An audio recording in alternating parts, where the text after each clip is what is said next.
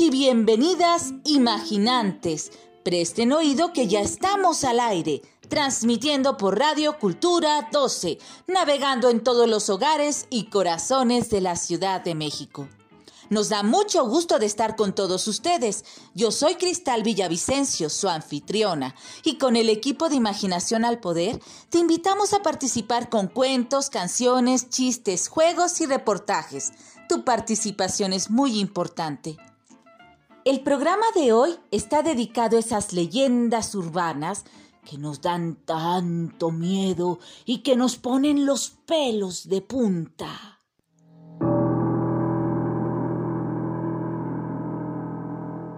Por supuesto que el miedo no anda en burro.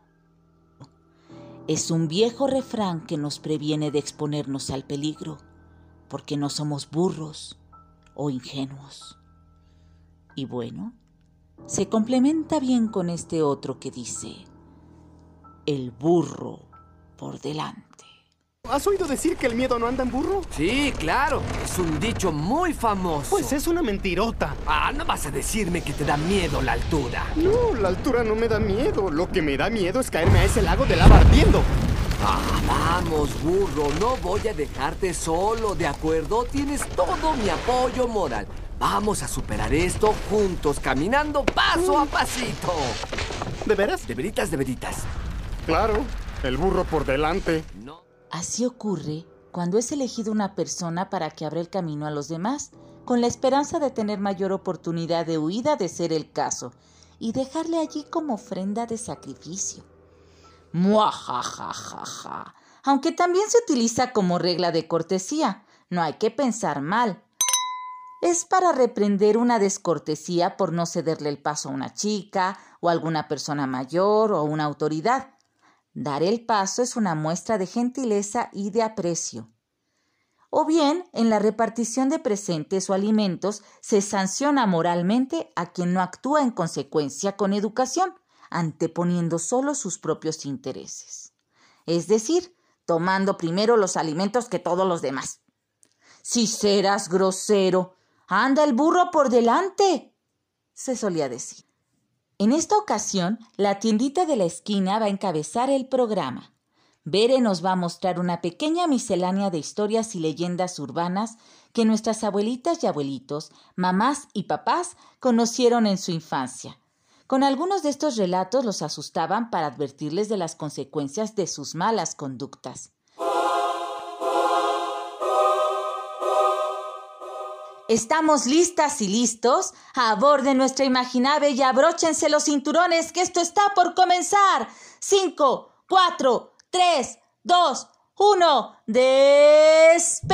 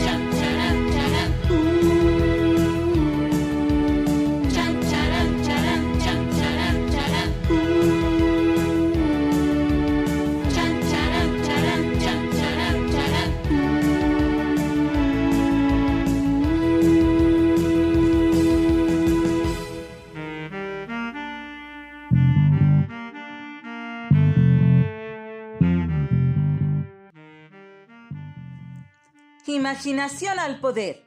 Laboratorio de Arte para la Infancia. Presenta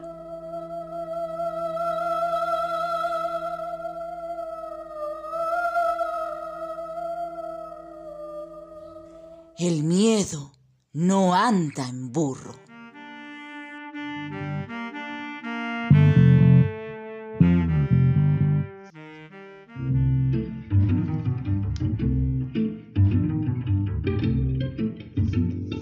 Bienvenidos y bienvenidas a su tiendita de la esquina, donde encontrarán una miscelánea de historias de barrios y pueblos de este mágico México.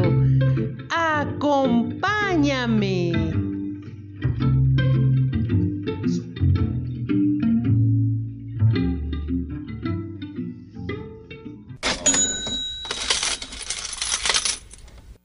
Iniciaremos esta revisión de leyendas urbanas en voz de quienes las vivieron, nuestra mamá y papá, e incluso nuestro abuelito y abuelita. Estas narraciones son La mano seca y La mano peluda.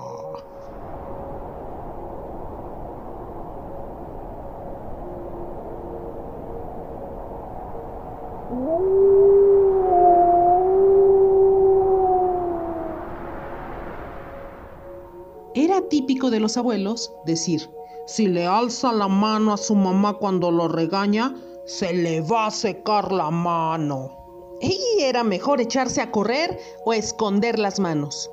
Pero hay una leyenda tétrica del estado de Puebla que ha dado origen a la famosa expresión de la mano peluda.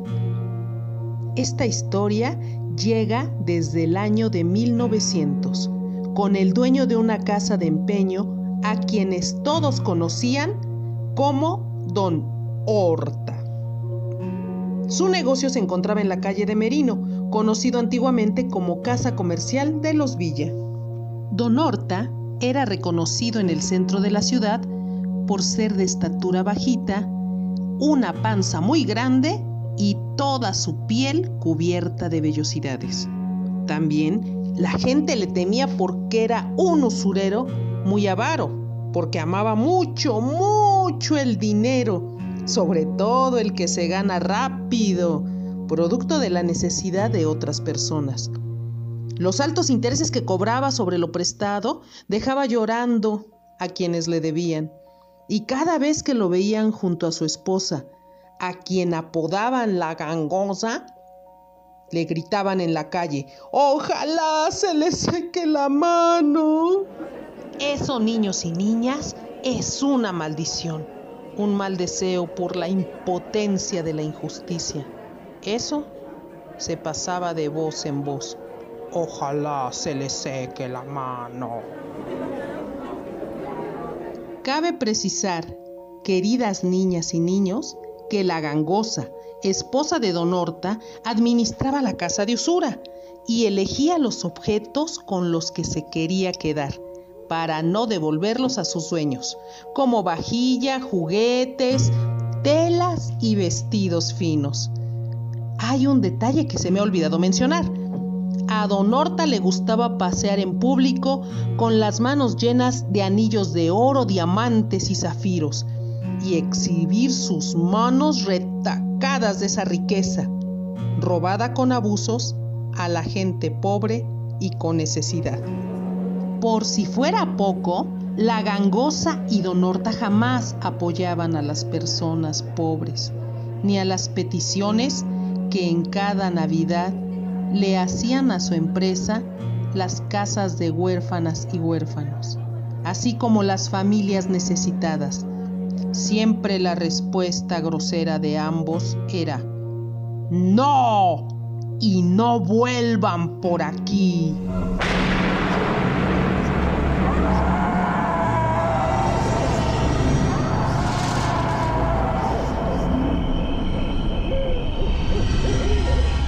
El inicio de tan tétrica leyenda comienza cuando Don Horta muere y es enterrado. Y se dice que el sepulturero que cuidaba por las noches el panteón principal vio aparecer una mano llena de joyas de oro y diamantes que escalaba la pared del panteón para salir. Afuera aparecían alrededor de la casa comercial de usura hombres ahorcados. Un sobreviviente que estaba borracho dijo que una mano llena de anillos buscaba ahorcar a los hombres solos. Y así, noche con noche, el panteonero aterrorizado veía la mano salir y regresar a la tumba del viejo usurero Don Horta.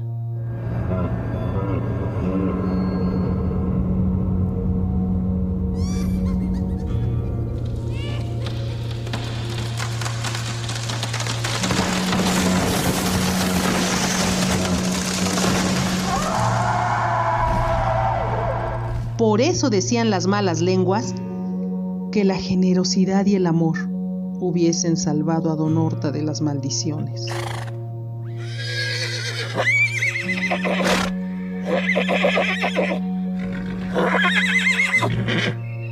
Existe otra leyenda urbana que aún cuentan en los pueblos de la ahora Ciudad de México.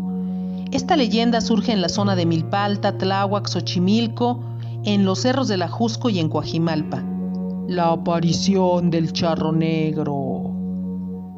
Hemos rastreado esta leyenda hasta el estado de Hidalgo desde el año de 1800, donde las jovencitas que tenían novio lo recibían en la casa de sus padres para pedir permiso. Se dice que había una muchacha que por las noches caminaba alrededor del pueblo buscando a un joven apuesto que fuera su novio. Dicen, dicen las voces antiguas, que apareció un muchacho impecablemente vestido, de charro, con sus espuelas y botonadura reluciente de oro. Ese hombre sobre su alazán negro le proponía ser su novio. Si la chica decía que sí, en ese momento, ¿saben qué pasaba? Se la llevaba. Vamos a hacer esta prueba porque voy por ti.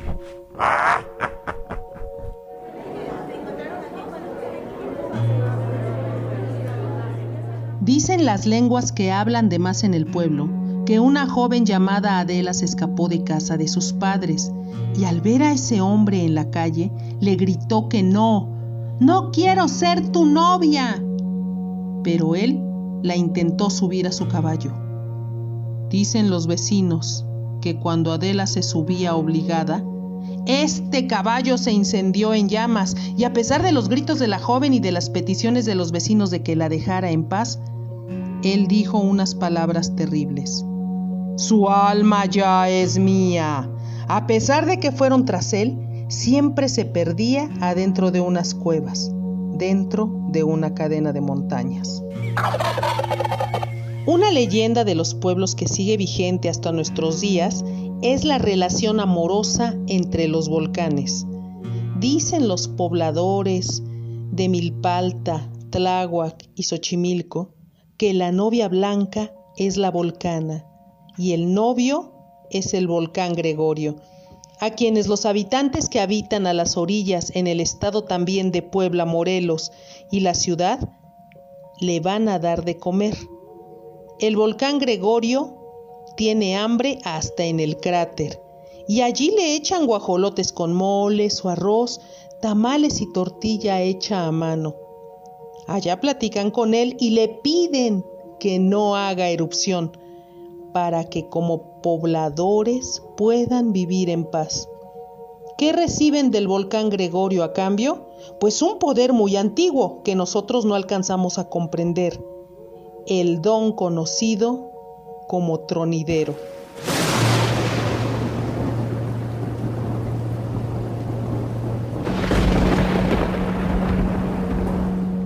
El volcán, dicen los pobladores que le llevan de comer, hablan de la elección de un hombre o una mujer medicina que se convierte en médico con el poder de los rayos y las centellas.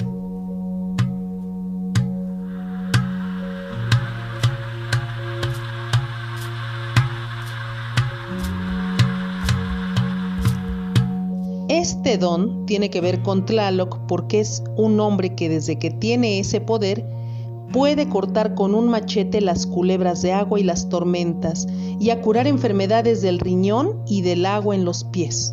Para las culturas antiguas mesoamericanas, todos los fenómenos naturales son personificaciones. Por eso hay seres que hablan, cuentan sus penas y dan consejos. Y el tronidero es el especialista en conversar con esas fuerzas.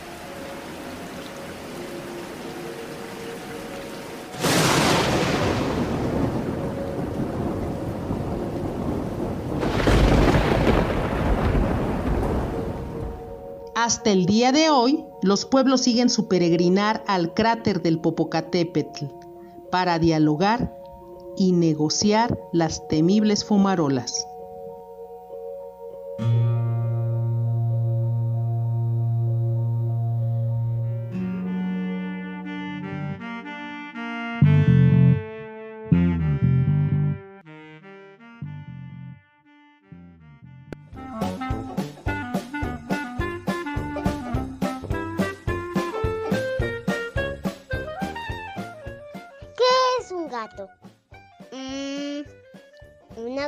De tigre.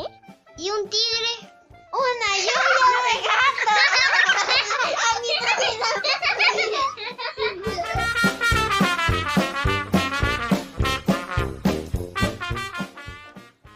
En esta ocasión, en nuestra sección Gota de Gato, contamos con la participación de nuestra querida amiga y fabulosa cuentacuentos, con una leyenda colonial de la Ciudad de México.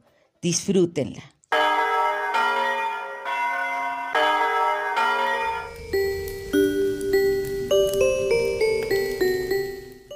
La leyenda de Don Juan Manuel, narrada por Guadalupe Ocampo.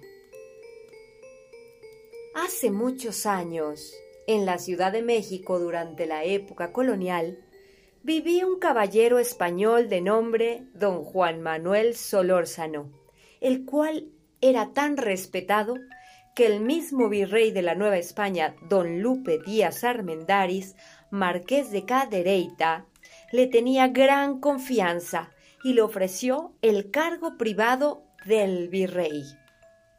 Ante lo cual todos sus enemigos morían de envidia, porque don Juan Manuel era totalmente honesto y no podrían cometer ninguna deslealdad con el virrey.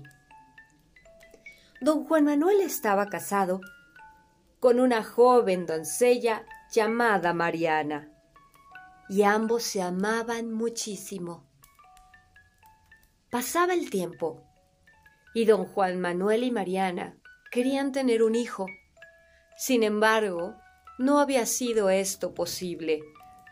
Don Juan Manuel pensando que tal vez la divinidad estaba enojada con él por algún pecado cometido, decidió con gran fervor religioso recluirse en el convento de San Francisco, no sin antes mandar traer a su sobrino Luis desde España. Don Juan Manuel quería tanto a su sobrino como si fuera su propio hijo. Y ya con la tranquilidad de que sus negocios quedaban en manos de este personaje fiel, don Juan Manuel se fue al convento. Sin embargo, sus enemigos aprovecharon su ausencia para empezar a difundir una serie de rumores malévolos en donde decían que Mariana le había sido infiel. Todo esto llegó a los oídos de don Juan Manuel, quien no podía pensar que su amada esposa le hubiera cometido ese acto de infidelidad. Pero los días pasaban y pasaban, y entre más tiempo se acumulaba, la duda empezó a correrle el corazón de don Juan Manuel, quien, ante la terrible duda, Dejó que el demonio se aprovechara de él y le susurrara cada noche. Tu esposa te ha sido infiel. Tu esposa te ha sido infiel. Y don Juan Manuel Don Juan Manuel no pudo más con eso, y envilecido y con el corazón hecho pedazos, invocó al demonio, el cual se apareció. Don Juan Manuel, ¿en qué le puedo servir a usted? Don Juan Manuel le dijo que quería encontrar aquel ser con el que su esposa le había sido infiel y que quería matarlo en ese mismo instante. No comas ansias. Si eso es lo que quieres, yo te voy a ayudar. Le dijo el demonio. Esta noche sal con una capa. En las sombras y en las tinieblas de la noche lleva un gran cuchillo. Y si te encuentras a alguien a las once de la noche, mátalo. Ese es el hombre. Y después desapareció. Don Juan Manuel se vistió como le dijo el demonio, se puso la capa, se llevó un cuchillo y salió a caminar por las calles, las cuales solo estaban alumbradas por pequeñas velas en las calles con neblina. Y vio pasar a un hombre al cual le preguntó, Disculpe, caballero, ¿qué hora es? El hombre, sin saber lo que don Juan Manuel tramaba, sacó su reloj de cadena y le contestó, Son las once, caballero. Dichoso usted que sabe la hora en la que va a morir, dijo don Juan Manuel clavándole el cuchillo en el corazón. ¡Ah! Cuerpo cayó, desangrándose en ese instante, y don Juan Manuel regresó a sus aposentos, en donde lo estaba esperando el demonio. Don Juan Manuel, no me lo va usted a creer. ¿Qué pasa? ¿Qué pasa? Dígame, dígame, Lucifer, ¿qué pasa? Ay, pues me equivoqué. ¿Qué, ¿Qué, es lo que usted está diciendo? ¿Cómo que se equivocó? Sí, ay, le puede pasar a cualquiera. Ese hombre que usted mató es inocente. Pero, ¿cómo puede decirme eso? Yo lo maté, yo lo maté. Calma, calma. Parece que usted no ama a su mujer.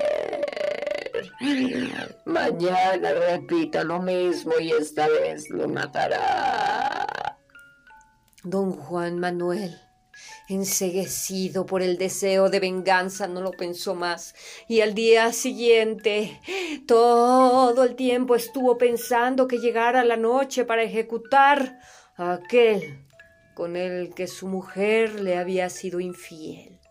Así que salió otra vez a buscar a su víctima y otra vez volvió a encontrar a un pobre hombre inocente al que mató, porque cada noche le volvía a repetir lo mismo el demonio.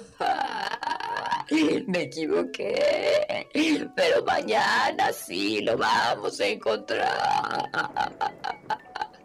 Así don Juan Manuel, noche tras noche cometía asesinatos, hasta que una noche una noche de neblina, cuando le preguntó la hora a alguien que iba pasando y con el cuchillo clavó su corazón Cuando el cuerpo caía, vio que el rostro que estaba ahí era el de su amado sobrino Luis.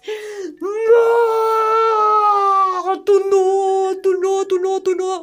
¡No! ¡No, sobrino, hijo mío! ¿Qué he hecho? ¿Qué he hecho? ¿A cuántos inocentes he matado, demonio? ¡Me has engañado! Y don Juan Manuel corrió hasta el convento y tocó las puertas. ¡Ábranme! ¡Ábranme! Y, entonces el sacerdote, quien estaba ya vestido con pijama, salió a las puertas y lo vio. Pero, pero ¿qué pasa, don Juan Manuel? Y le vio las manos llenas de sangre. Pensando el sacerdote que don Juan Manuel había sido atacado por el asesino que había cometido todos esos crímenes, le dijo, don Juan Manuel, pase usted, lo han atacado, ¿qué tiene? Pase. No, no, usted no entiende, no entiende, padre. No entiende, yo soy ese asesino. El sacerdote no podía creer lo que acababa de escuchar. ¿Pero qué me está diciendo, don Juan Manuel? Sí, yo, yo fui, yo los maté. Y entonces don Juan Manuel le narró al sacerdote todo lo que había sucedido y cómo él, en su ansia y en su sed de venganza, había matado a todos esos hombres. Don Juan Manuel, don Juan Manuel, no lo puedo creer. Sí, yo fui, yo fui. Lo siento, lo siento tanto. Perdón, perdón, perdón. Vengo aquí ante usted a clamar perdón y ahora he matado a mi sobrino, a mi amado sobrino. Don Juan Manuel, lo que usted ha hecho es es terrible. Y, y, si no fuera porque yo soy un sacerdote que está obligado a, a, a, dar la confesión, de verdad que lo llevaría en este instante a la justicia. Escúcheme bien. Mañana le va a ofrecer las misas a su sobrino y enterrarlo como debe ser. Y en la noche por tres noches seguidas va a ir usted al cementerio a rezar por las almas de aquellos inocentes a quien usted les ha quitado la vida. ¿Lo entendió? Sí, sí lo entendí. Lo siento. Lo siento. No era mi intención. Cállese, don Juan Manuel. Váyase de aquí. Y ya sabe cuál es su penitencia le dijo el sacerdote, y cerró las puertas.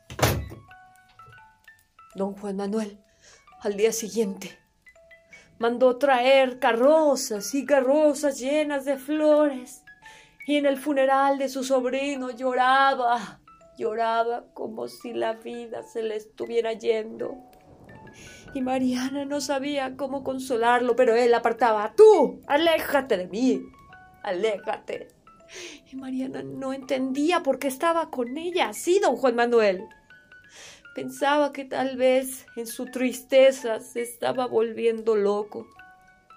Y don Juan Manuel, pensando que Mariana le había sido infiel, le guardaba rencor en lo profundo de su alma, mientras sus enemigos a lo lejos veían con gozo lo que estaba pasando. Y se reían entre ellos.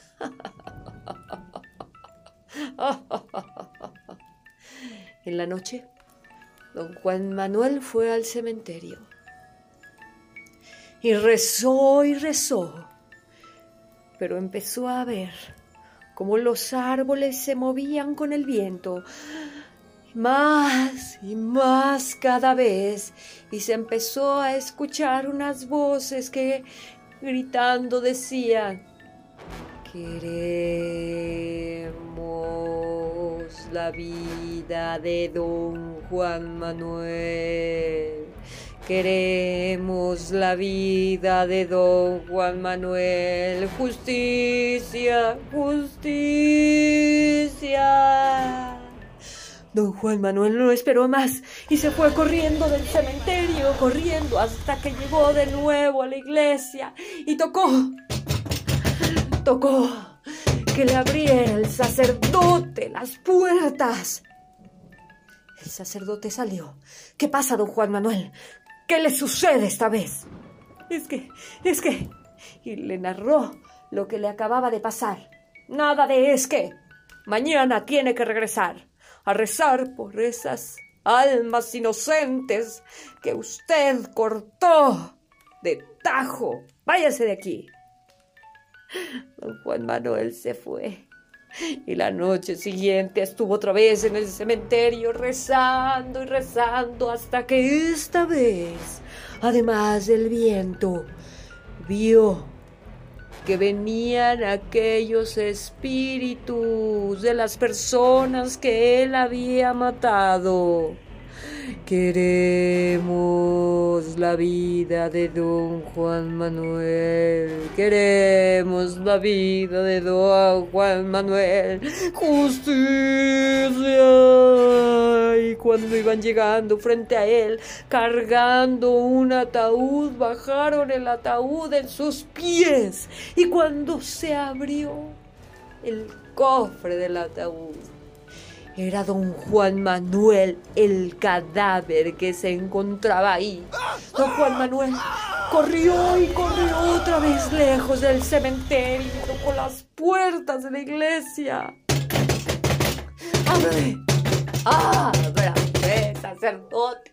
Esta vez el sacerdote no abrió las puertas y desde adentro le dijo, Don Juan Manuel, Sabe bien cuál es su penitencia. Preséntese mañana otra vez en el cementerio y rece por aquellas almas.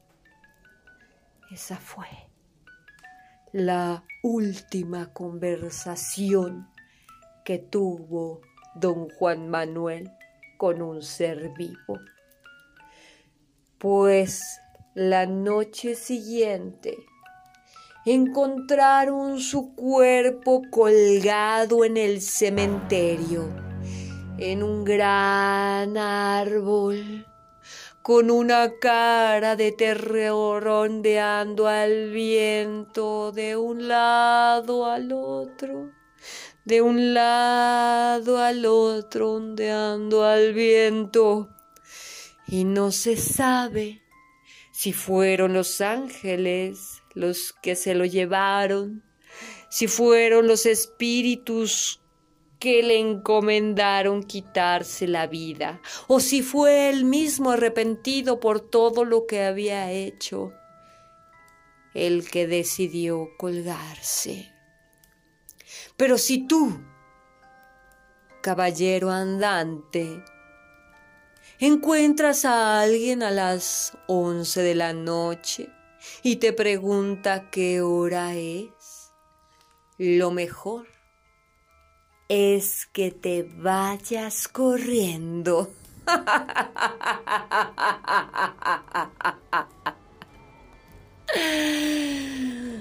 La leyenda de Don Juan Manuel.